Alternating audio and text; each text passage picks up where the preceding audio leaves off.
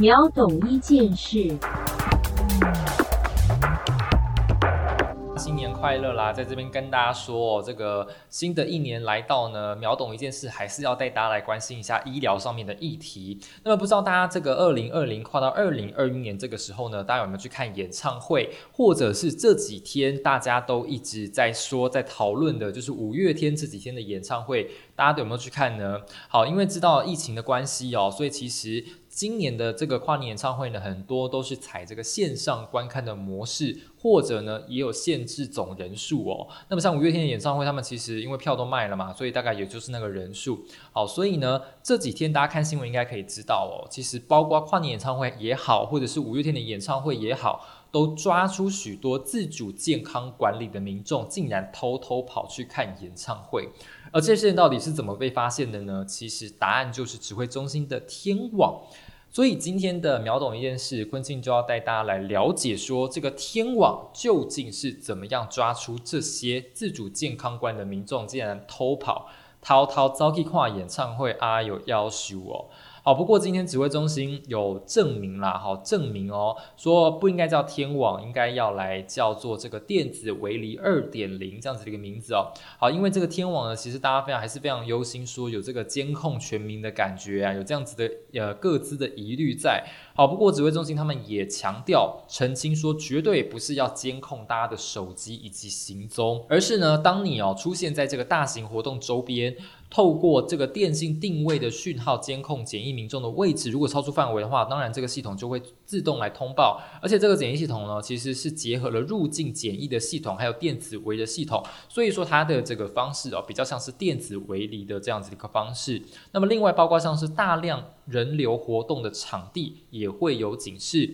所以呢，只要这些自主健康管理的民众哦，金价非常顽皮的话。它的电话信号出现在活动地点周边的话，就会自动的警示，还有通知主办单位。好，因此这一次呢，就是在这样子的情况之下揪出这些人哦。好，所以在这边跟大家说，台北市呢，其实像是呃这一次的跨年晚会呢，就靠着这个电子围篱二点零的这样子一个系统，那么抓出超过大家猜多少，非常的可怕。超过三十个人自主健康管理的民众，竟然在演唱会的周边这样子爬爬照。而五月天的演唱会呢，则是有抓到五名的自主健康管理者去看了演唱会，因为他们也不是确诊的人，只是呢，他们还在自主健康管理的的阶段，应该是要避免出入公众场所的。所以在这边还是大家听大家真的要去非常注意这样子的防疫的规定哦。那么许多歌迷当然就非常的担心啦，因为他们毕竟还在自主健康管理的范围当中，期间当中不应该违反规定去出入人潮众多的场所。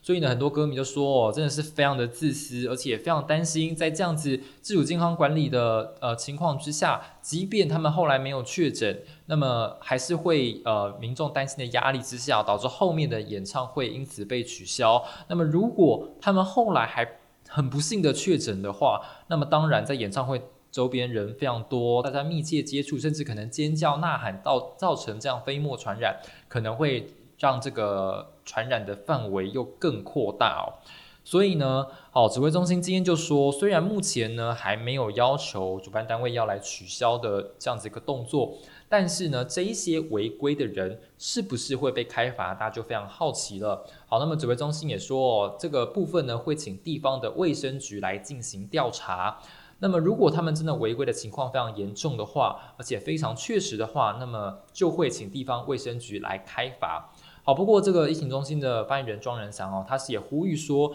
民众。来参加大型活动的话，一定要把手机系带在身边，因为就怕哦，其实有些人会钻这个漏洞哦，故意把手机放在家里面，结果自己违反规定偷跑出来，那么就会就会造成所谓的漏网之鱼了。好，那么提醒这个主办单位也要落实实名制，民众也要配合这个实名制的登记，避免可能有任何的漏网之鱼出现哦。好，那么类似的情况，那么也欢迎民众要来检举这样子的一个个案哦。好，因此呢，就是有许多违反规定的民众去参加跨年晚会啊，或者是去参加这个演唱会呀。那么民众如果看到的话，就把它哦检举出来，避免任何可能的疫情的破口出现。